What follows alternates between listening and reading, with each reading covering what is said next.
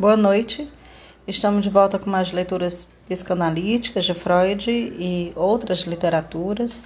Vamos continuar na leitura de Clarissa Píncula, Mulheres que Correm com Lobos. Eu sou Cláudia Freitas, faço essa leitura com vocês, você já me conhece. Nós estamos lendo o capítulo de Mulheres Correm com Lobos com o subtópico Desembaraçando o Esqueleto. Esse é o capítulo 5 do livro. O capítulo 5 começa na página 153.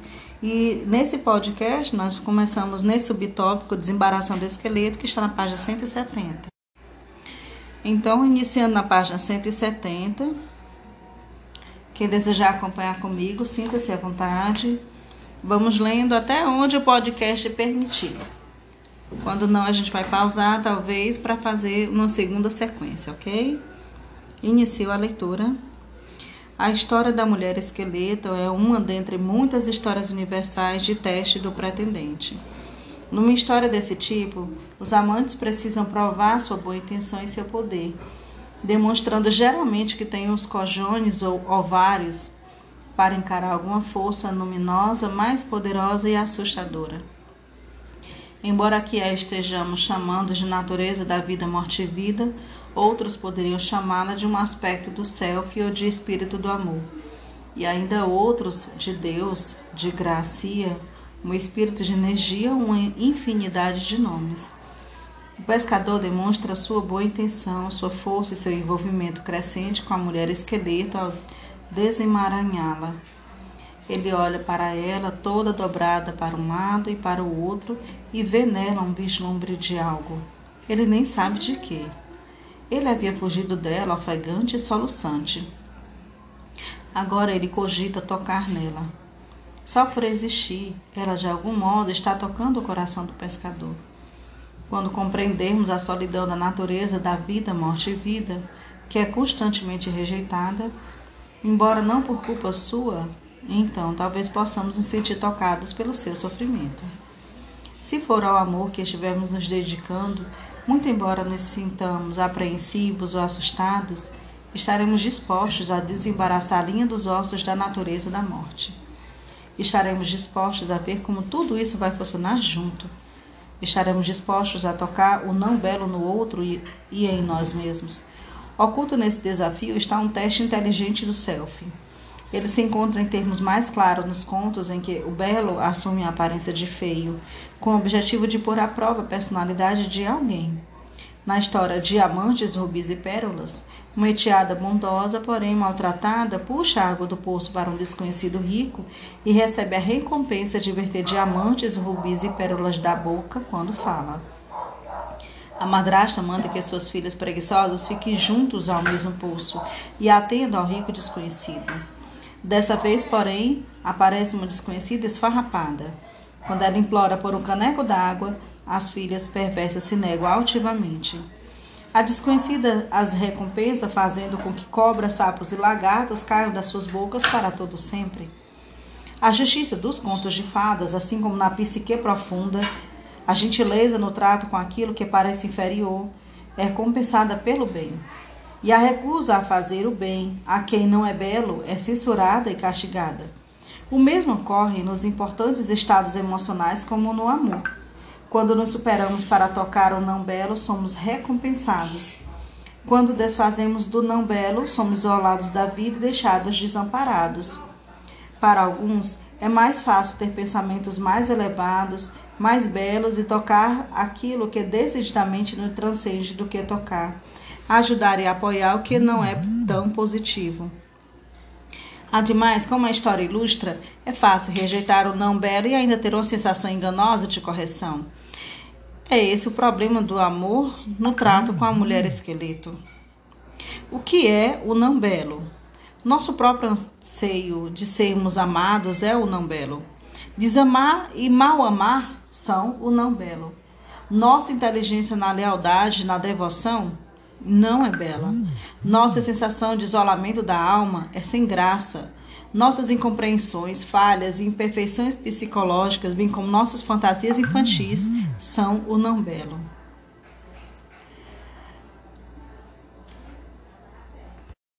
Além disso, A natureza da vida, morte e vida, que dá a luz, destrói, incuba e dá a luz novamente, é considerada nas nossas culturas o não belo. Desemaranhar a mulher esqueleto é compreender esse erro conceitual e corrigi-lo. Desamaranhar a mulher esqueleto é compreender que o amor não significa apenas velas tremeluzentes e plenitude. Desemaranhar a mulher esqueleto significa que encontramos entusiasmo em vez do medo nas trevas da rejeição. Significa um bálsamo para as velhas feridas, significa modificar nosso jeito de ver e de ser, de modo a refletir a saúde da alma em vez de sua penúria. Para amar, tocamos a mulher ossuda primitiva e não tão bela, desafia, des, decifrando para nós mesmos o sentido da natureza da vida, morte e vida, devolvendo-lhe o estado natural, permitindo que volte a viver. Não é suficiente puxar o inconsciente até a superfície, nem mesmo arrastá-lo por acaso até dentro de casa. Sentir medo ou desdém do inconsciente por muito tempo impede o avanço do amor. Desemaranhar a mulher esqueleto é começar a quebrar o encanto, ou seja, o medo de sermos consumidos, de morrermos para sempre em termos arquetípicos, desemaranhar algo é compreender uma descida, seguir por um labirinto, penetrar no mundo subterrâneo ou no lugar em que as coisas são reveladas de uma forma inteiramente nova, ser capaz de acompanhar um processo complexo. Nos contos de fadas, soltar a faixa, desfazer o nó, desamarrar e desenredar representam começar a entender algo, a entender suas aplicações e usos, a se tornar um mago ou uma alma sábia.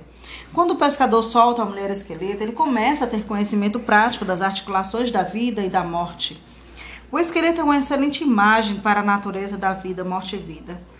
Como imagem psíquica, o esqueleto é composto de centenas de peças compridas e redondas, grandes e pequenas, de formato estranho, em permanente relação harmoniosa umas com as outras. Quando um osso gira, os restantes giram, mesmo que de modo imperceptível. Os ciclos da vida, morte e vida são exatamente assim. Quando a vida se movimenta, os ossos da morte também se movimentam em solidariedade. Quando a morte se movimenta, os ossos da vida também a seguem.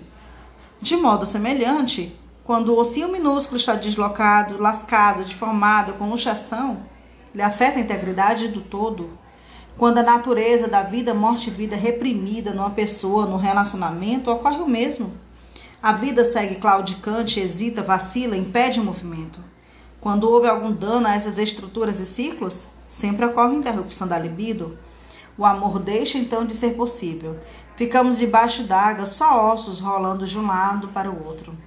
Decifrar a natureza da vida, morte e vida significa aprender seus movimentos da vida e da morte, guardá-los de có para ver como funcionam juntos, para ver que todos formam um único organismo da mesma forma que o esqueleto é um único organismo.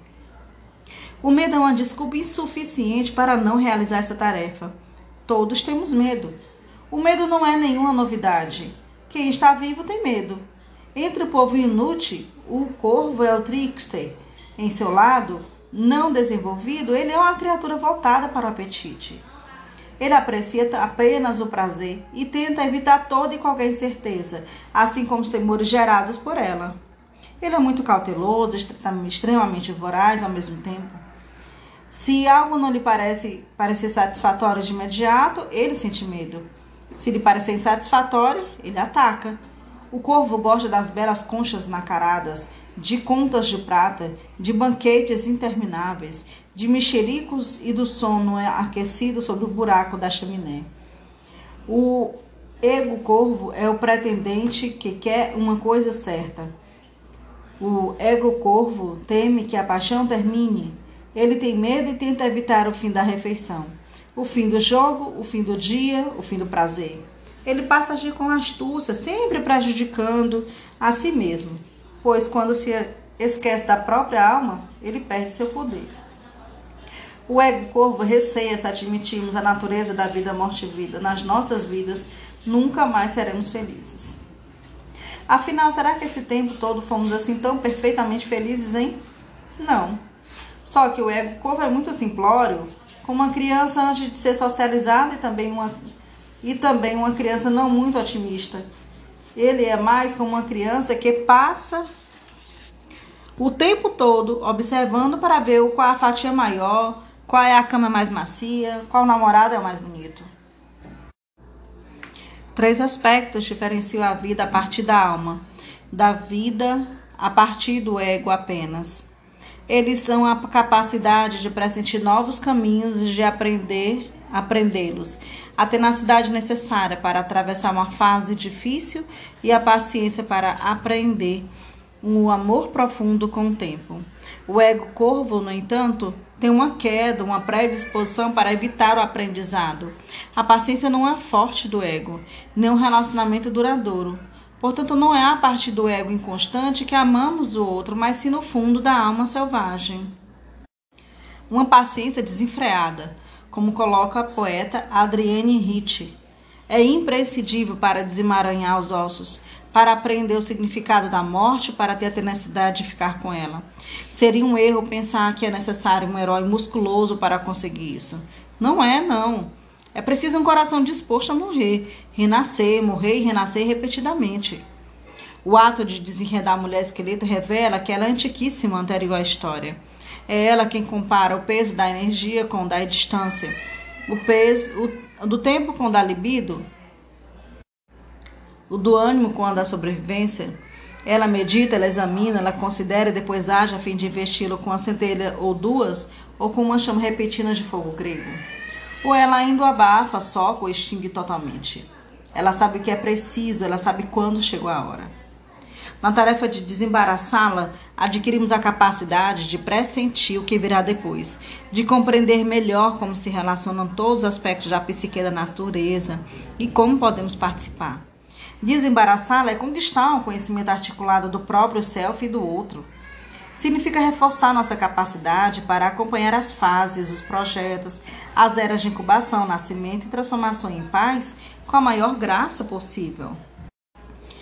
Portanto, nesse sentido, um parceiro que de início foi muito ingênuo, ingênuo acerca do amor vai ficando muito melhor sobre esse aspecto por ter observado essa mulher esqueleto e por ter arrumado seus ossos. À medida que se começa a avaliar os padrões da vida, morte e vida, podem-se prever os ciclos do relacionamento em termos de excesso, seguindo-se a falta, e do desgaste, seguindo-se a abundância. Uma pessoa que tenha desembaraçado a mulher esqueleto conhece a paciência, sabe esperar melhor. Ele não se choca com a escassez, nem tem medo dela, não é dominado pela fruição. Suas necessidades de obter, de conseguir agora mesmo, são transformadas num talento mais refinado, que procura todas as facetas do relacionamento, que observa como funcionam em conjunto os ciclos do relacionamento. Ela não tem medo de se relacionar com a beleza da ferocidade, com a beleza do desconhecido, com a beleza do não belo. E ao aprender a praticar tudo isso, essa pessoa se torna um perfeito parceiro selvagem. Como um homem aprende essas coisas? Como qual qualquer um consegue aprendê-las. Basta entrar no diálogo direto com a natureza da vida, morte e vida, prestando atenção à voz interna, que não é a do ego. Aprenda perguntando a natureza da vida, morte e vida, perguntas incisivas sobre o amor e sobre o amar. E ouça, depois ouça as respostas com atenção. Com isso tudo, aprendemos a não nos deixar levar pela voz irritante que nos diz no fundo da mente: Isso é uma tolice. Eu é que estou inventando. Eu. Aprendemos a ignorar essa voz, a dar atenção ao que se ouve por trás dela. Aprendemos a seguir o que ouvimos. Tudo aquilo que nos aproxima de uma percepção mais aguçada, do amor de devoção e de uma visão nítida da alma. É bom adotar a prática diária de meditar sobre a repetição do ato de desenredar a natureza da vida, morte e vida. O pescador entoa uma pequena canção de um único verso, que repete para ajudar na tarefa de desembaraçar a linha. Trata-se de uma canção para propiciar a percepção, para auxiliar na soltura da natureza da mulher esqueleto. Não sabemos o que ele está cantando, só podemos tentar adivinhar. Quando estivermos soltando essa natureza, seria bom que cantássemos algo mais ou menos assim. Ao que eu preciso dar mais morte hoje para gerar mais vida. O que eu sei, o que eu sei que precisa morrer, mas hesita em permitir que isso ocorra.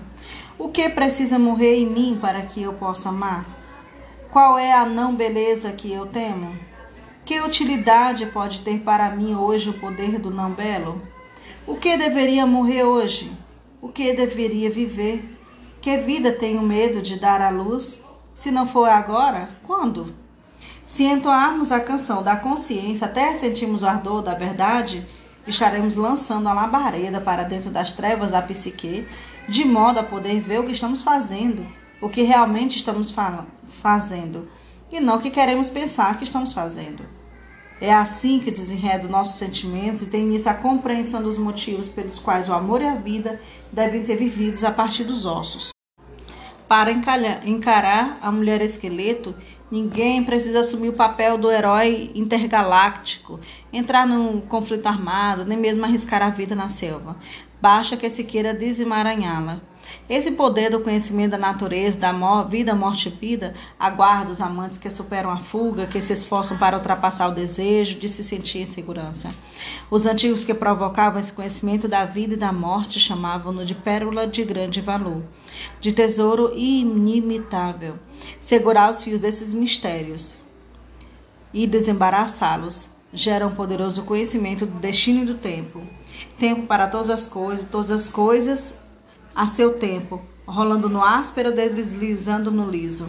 Para o amor não há conhecimento mais revigorante, mais benéfico, mais protetor do que esse.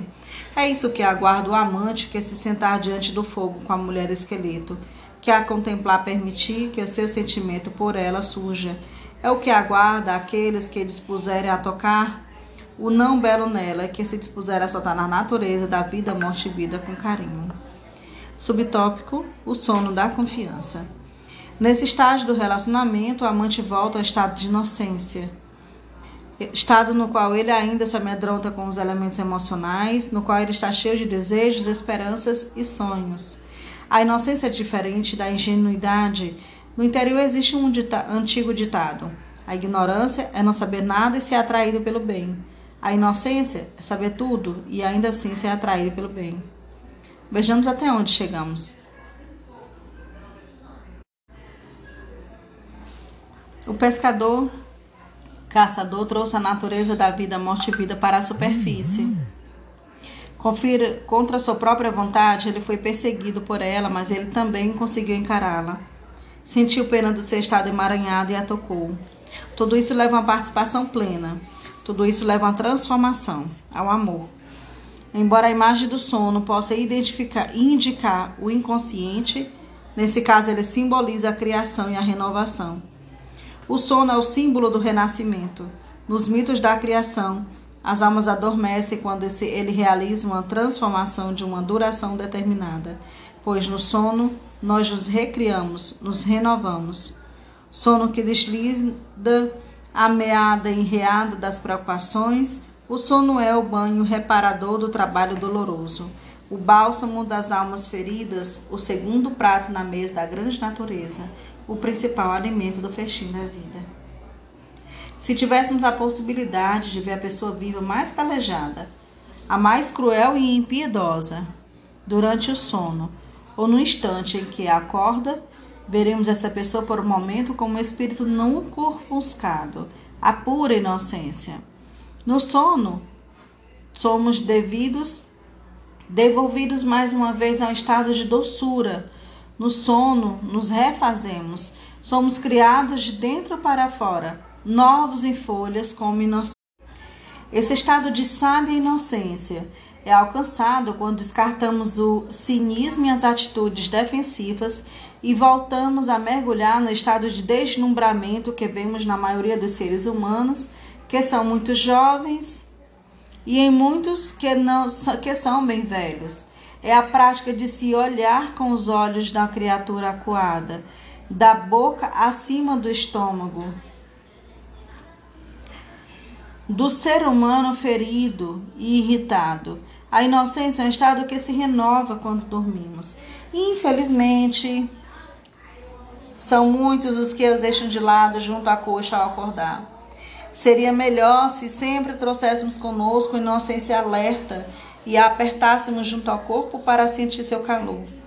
Embora o princípio, a volta a esse estado possa exigir que eliminemos anos de pontos de vista desgastados, décadas de meticulosa construção de amuradas desumanas, uma vez que voltemos a ele, nunca mais precisaremos indagar por ele e escavar a sua procura. Voltar a uma inocência alerta não exige tanto esforço como de mover um monte de tijolos de um lugar para o outro mas sim que fiquemos parados o tempo suficiente para que o Espírito nos encontre. Diz-se que tudo que procuramos também está na nossa procura, que se ficarmos bem quietos e que procuramos nos encontrará. Ele está esperando por nós há muito tempo. Depois que ele aparecer, não devemos fugir. Descansemos. Vejamos o que acontece em seguida. É esse o jeito de se aproximar da natureza e da morte não com astúcia e esperteza, mas com a confiança do Espírito. O termo inocente é muitas vezes usado para indicar uma pessoa sem conhecimento, um simplório. No entanto, a origem da palavra significa inocente de dano ou de lesão. Em espanhol, a palavra inocente descreve uma pessoa que tenta não prejudicar o outro, mas que também é capaz de curar qualquer lesão ou dano causado a si mesmo. Lá, inocenta é com frequência o nome dado a uma curandeira, uma benzedeira que cura os outros de lesões e danos.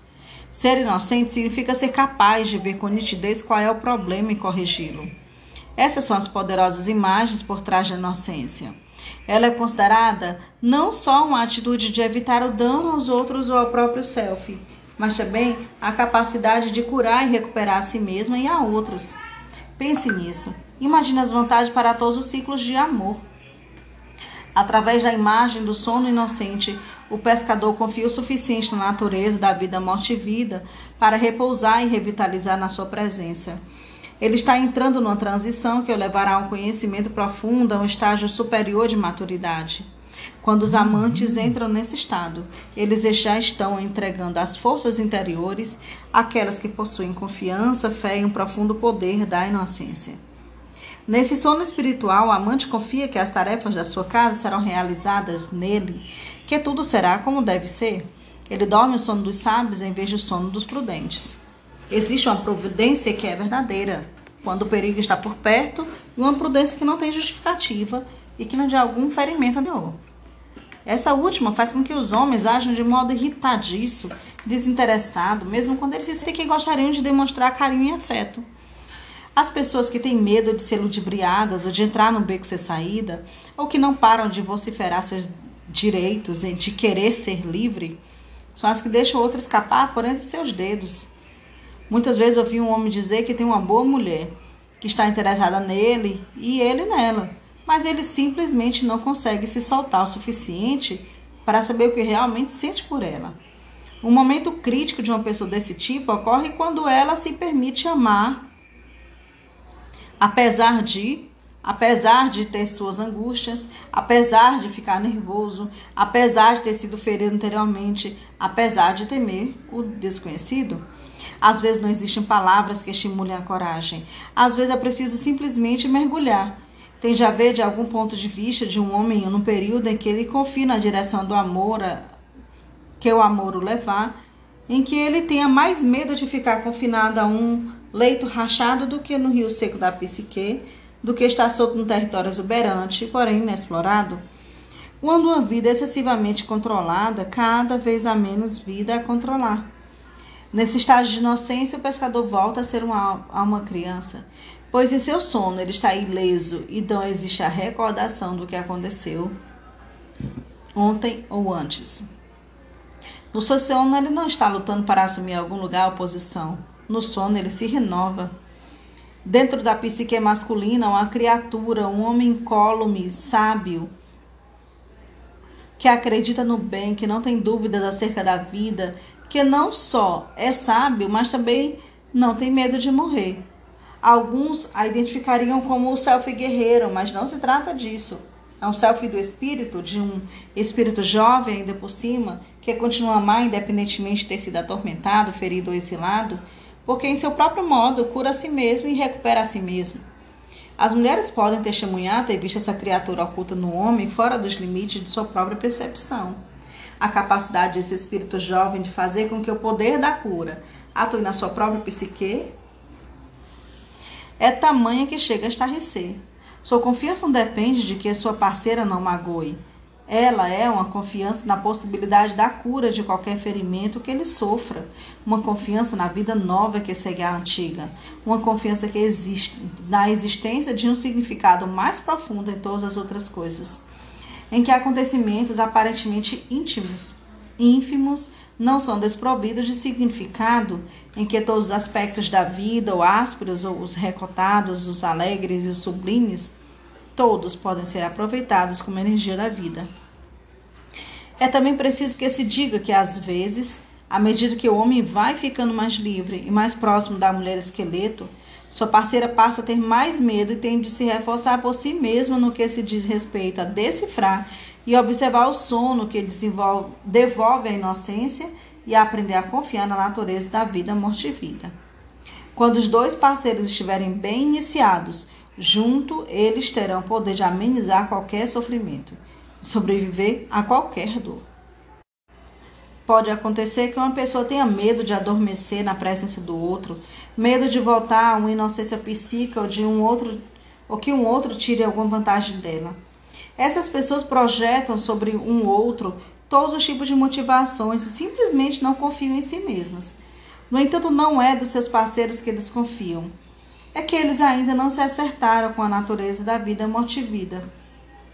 É da natureza da morte que eles precisam confiar. Como no sono, a natureza da vida morte e vida na sua forma mais primitiva é tão simples quanto a delicada expiração, um término e uma inspiração, um início.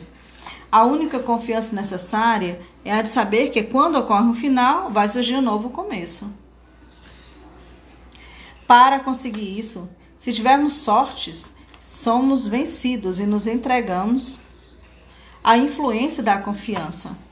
O método mais precipitado consiste em nos lançarmos no estado mental confiante, forçando-nos a eliminar todas as condições, todas as restrições.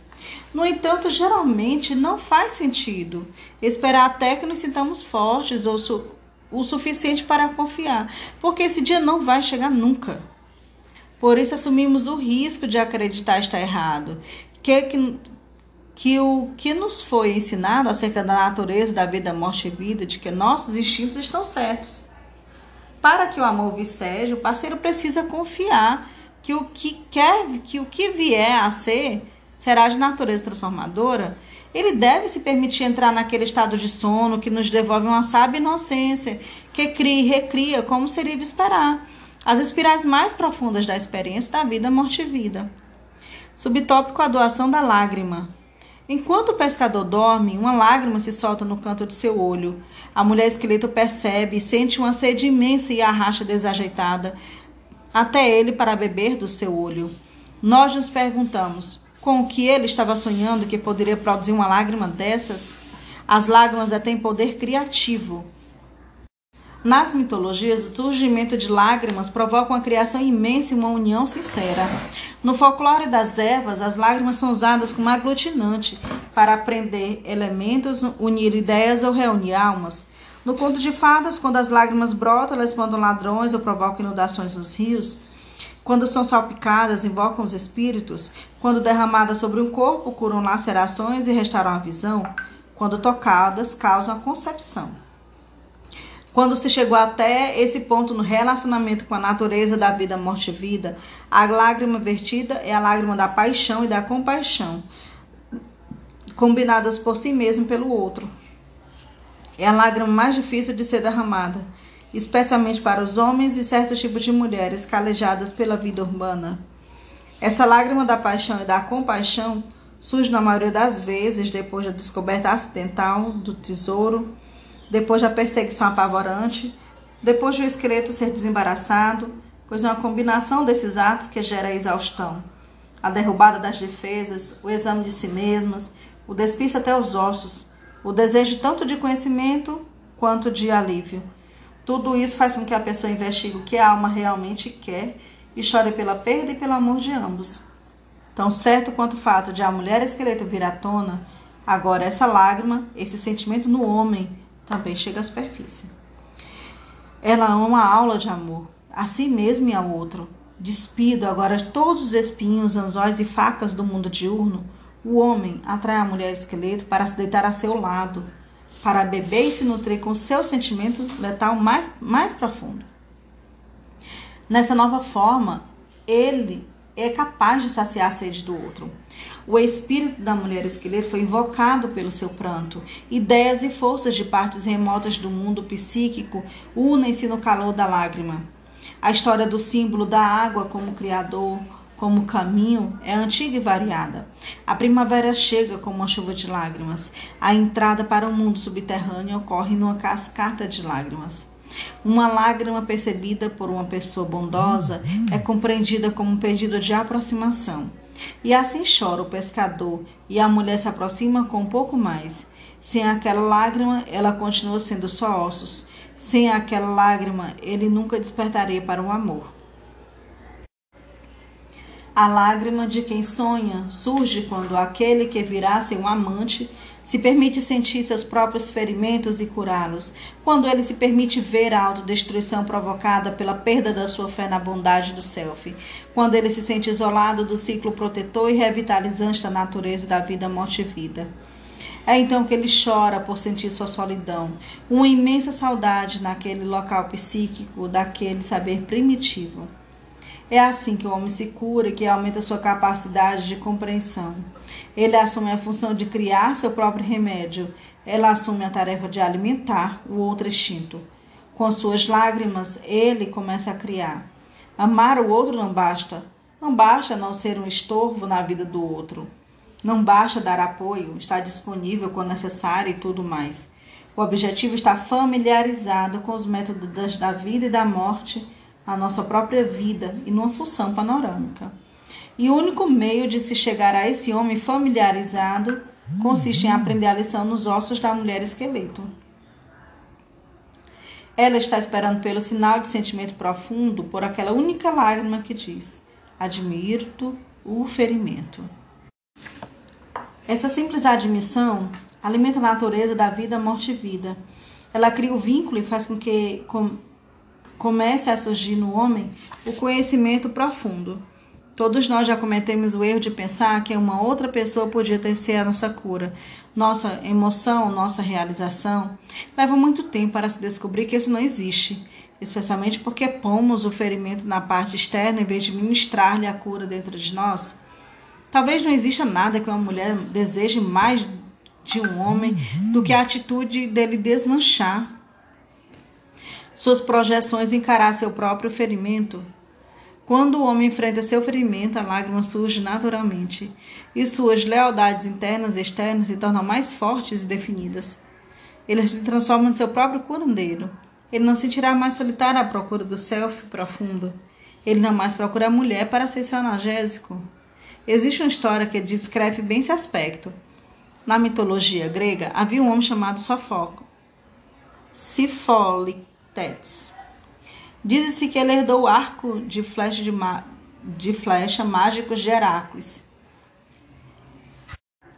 Filoctetes recebeu ferimento no pé durante um combate. Esse ferimento, porém, não sarava. Pelo contrário, ele se tornou tão fétido e os gritos de dor tão horríveis que seus companheiros abandonaram na ilha de Lemos, deixando-nos para morrer. Filoctetes mal conseguia se alimentar, usando o arco e flecha de Heracles para caçar pequenos animais.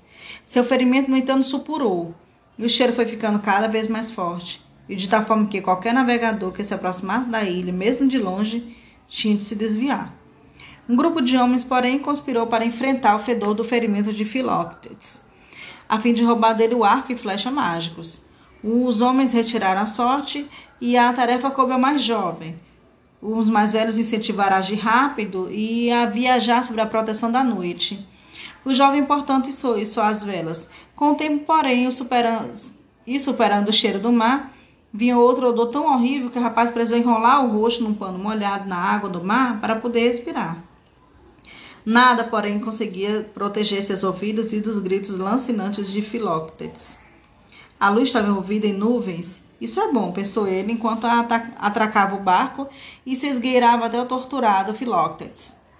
Quando ele estendeu a mão para pegar os preciosos arco e flecha, a luz subitamente iluminou o rosto sofrido do velho agonizante. E algo do rapaz que ele não sabia dizer o que, de repente o fez chorar. Ele foi dominado por uma compaixão e uma misericórdia persistentes. Em vez de roubar o arco e flecha do velho, o rapaz limpou o ferimento, preparou uma atadura, permaneceu ao seu lado, alimentando, limpando, acendendo fogo, cuidando do velho até poder carregá-lo para Troia, onde Esculápio, o médico semidivino, poderia curá-lo. A lágrima da compaixão é derramada em reação à percepção do ferimento fétido. Este tem origens e configurações diferentes para cada pessoa. Para alguns, representa dedicar toda uma vida a escalar penosamente uma montanha para descobrir tarde demais que se estava subindo a montanha errada. Para outros, ele reside em questões não resolvidas, não tratadas de abusos sofridos na infância.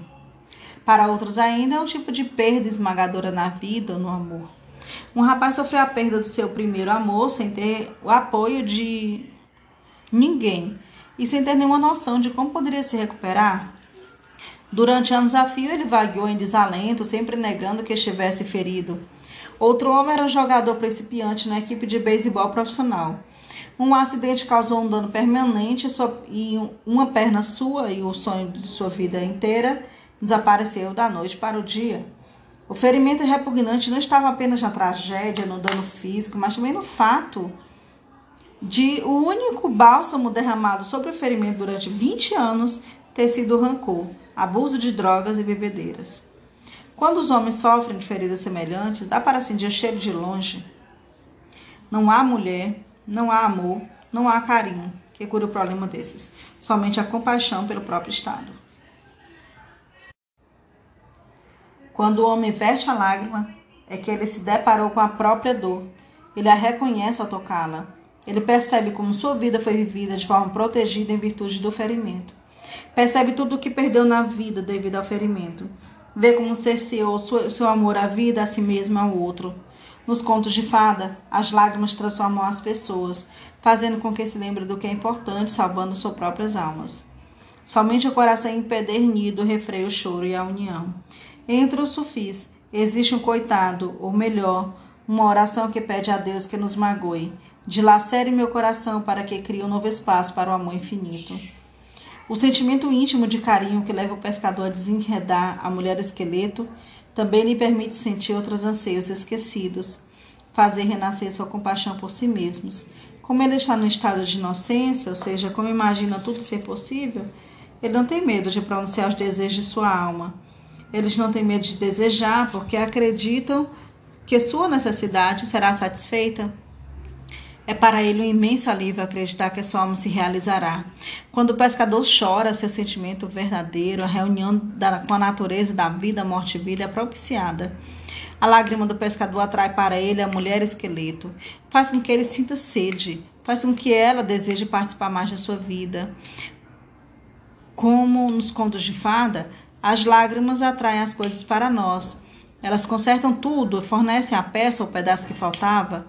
Na história africana, Cachoeiras Douradas, um mago protege uma menina escrava fugitiva, chorando tanto que suas lágrimas criam a cachoeira através atrás da qual a menina se refugiava. Em outra ocasião, história africana, os chocalhados ossos, as almas dos curandeiros mortos invocadas ao se aspergir a terra com lágrimas de crianças. Nas lágrimas há o poder de atração e dentro da própria lágrima, imagens poderosas que nos orientam. As lágrimas não só representam o sentimento, mas são também lentes através das quais adquirimos uma visão alternativa. Na história, o pescador está deixando que seu coração se parta. Não que se parta em pedaços, mas para se abrir. O que ele quer não é o amor da teta, da mãe de leite, não é amor pela fortuna, não é amor pelo poder, pela fama ou sexualidade.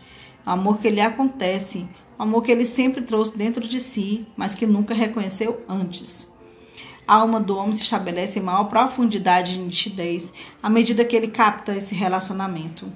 A lágrima vem, ela bebe, Agora, uma outra coisa vai se desenvolver e renascer dentro dele, algo que ele pode dar a ela, um coração imenso, vasto e oceânico. Subtópico Próximo tópico: as fases posterior do amor. Com o primeiro subtópico, o coração como tambor e o canto para criar a vida. Diz-se que o couro ou a estrutura de um tambor determina quem e o que será conjurado a viver.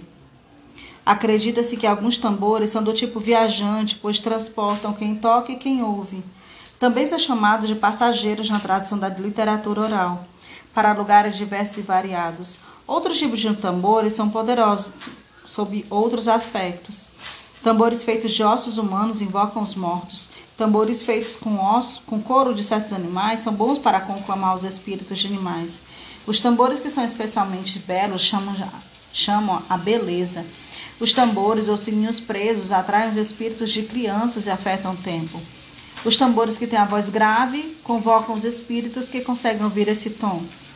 Os que têm a voz aguda chamam os espíritos que ouvem aquele tom e assim por diante. Um tambor feito no coração invocará os espíritos que estão ligados ao coração humano. O coração simboliza a essência. O coração é um dos poucos órgãos essenciais à vida dos seres humanos e dos animais. Retire-se um rim e o ser humano sobrevive. Retire-se ainda as duas pernas, a vesícula, o pulmão, o braço e o baço o ser humano vive, talvez não muito bem, mas continua com vida. Eliminem-se certas funções cerebrais, o ser humano ainda vive. Retire o seu coração e a pessoa se vai no mesmo instante. O centro fisiológico e psicológico é o coração.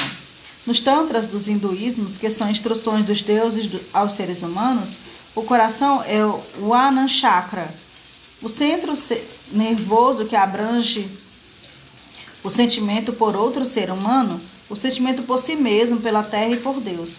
É o coração que nos permite amar como uma criança ama, totalmente sem reserva e sem qualquer capa de sarcasmo, depreciação ou protecionismo. Quando a mulher esqueleto se vale do coração do pescador, ela está usando o centro motor da psique inteira, o único órgão de real importância, o único capaz de gerar sentimento por inocente. Diz-se que é a mente que pensa e cria, essa história afirma o contrário, que é o coração que pensa e convoca as moléculas, os átomos, sentimentos e anseios, e o que mais seja necessário até um único lugar a fim de gerar matéria que realize a criação da mulher esqueleto. A história contém uma promessa. Permita que a mulher esqueleto se torne mais palpável na sua vida e ela, em troca, engrandecerá a sua vida. Quando a libertamos do seu estado emaranhado e confuso e a percebemos como mestra e amante, ela passa a ser um aliado e uma parceira. Dar o coração para uma nova criação, para uma nova vida, para as forças da vida, morte e vida, é decidir o reino dos sentimentos. Pode ser difícil para nós, especialmente se tivermos sido feridos por uma decepção ou pela mágoa. No entanto, ele existe para ser tocado, para dar vida plena à mulher esqueleto, para nos aproximar daquela que sempre esteve por perto. Quando o homem entrega seu coração por inteiro, ele se torna uma força espantosa, ele se torna uma inspiração, papel que no passado era reservado apenas às mulheres. Quando a mulher esqueleto dorme com ele, ele se torna fértil. Ele é invertido, investido com poderes femininos no meio masculino. Ele passa a levar a semente à nova vida e às mortes necessárias. Ele inspira novos trabalhos a si mesmo, mas também àqueles que estão por perto. Com o passar dos anos, percebi isso nos outros e vivenciei em mim mesma. É uma ocasião profunda quando criamos alguma coisa de valor através da crença que o parceiro tem em nós, através do sentimento sincero que ele tem pelo nosso trabalho, pelo nosso projeto, nosso tema. É um fenômeno surpreendente. Ele não se limita necessariamente aos relacionamentos amorosos.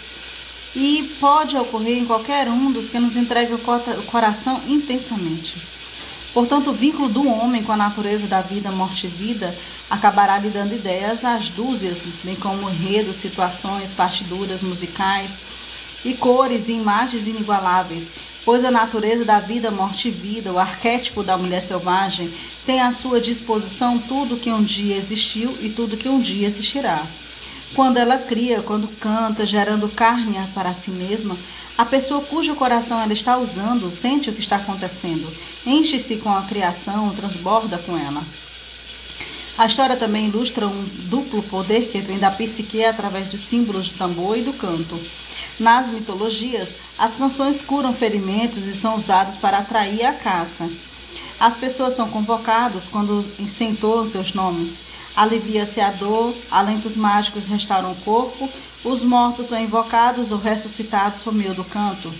Diz-se que toda a criação foi acompanhada de um som ou de uma palavra proferida em voz alta, de som ou de palavra sussurrada pronunciada sem voz. Quem emite esse tipo de palavra sonora não pode ter tido conhecimento ou compreensão de seu significado ou não. Considera-se que o canto brota de uma fonte misteriosa que anima toda a criação, todos os animais, seres humanos, árvores, plantas e tudo o que quer ouvir. Na literatura oral, diz-se que tudo o que tem seiva tem canto. O hino da criação produz a transformação psíquica. A tradição deles é enorme. Há canções propiciadoras no amor da Islândia e entre os povos Wicha e Mi'kmaq. Na, Inglaterra, na Irlanda, o poder mágico é evocado pelo canto mágico. Numa história da Islândia, uma pessoa cai em penhascos gelados e tem um membro decepado, mas ele é recuperado por meio de uma canção. Em quase todas as culturas, no momento da criação dos os deuses dão canções a seu povo, dizendo-lhes que seu uso irá chamar os deuses de volta a qualquer instante que a canção irá lhe trazer o que precisar e transformar ou eliminar o que não quiserem mais. Nesse sentido, a doação da música é um ato compassivo que permite aos humanos convocar os deuses e as grandes forças até os círculos humanos. A música é um tipo de especial de linguagem que realiza essa função de um jeito impossível para a voz falada.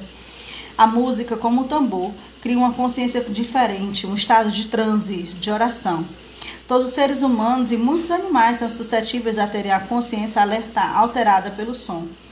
Certos sons, como de uma torneira pingando ou de uma buzina de automóvel, podem nos deixar ansiosos ou até mesmo irritados. Outros sons, como o bramido do oceano, o ruído dos ventos nas árvores, nos enchem de uma sensação agradável. O som de baques surdos, o som de pegadas, faz com que a cobra sinta uma tensão negativa. Já uma canção entoada suavemente pode fazer com que a cobra dance. A palavra pneuma ou respiração compartilha suas origens com o termo psique. As duas são consideradas palavras para a alma. Portanto, quando há uma canção, numa história ou numa lenda, sabemos que os deuses estão sendo conjurados a enchilar sua sabedoria e seu poder no caso em questão. Sabemos então que as forças estão funcionando no mundo espiritual, que estão ocupadas confeccionando almas. Portanto, a canção entoada, o uso do coração como um tambor, são atos místicos para despertar camadas da psique não muito usadas ou vistas. A respiração ou pneuma que paira sobre nós abre certas fendas, faz surgir certas dificuldades que de outro modo seriam inacessíveis.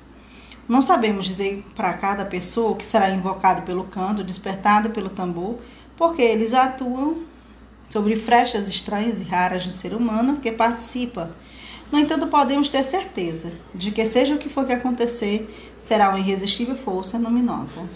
Vamos parar por aqui e nós continuamos no próximo podcast a partir do subtópico A Dança do Corpo e da Alma. Ele se encontra na página 187 do livro.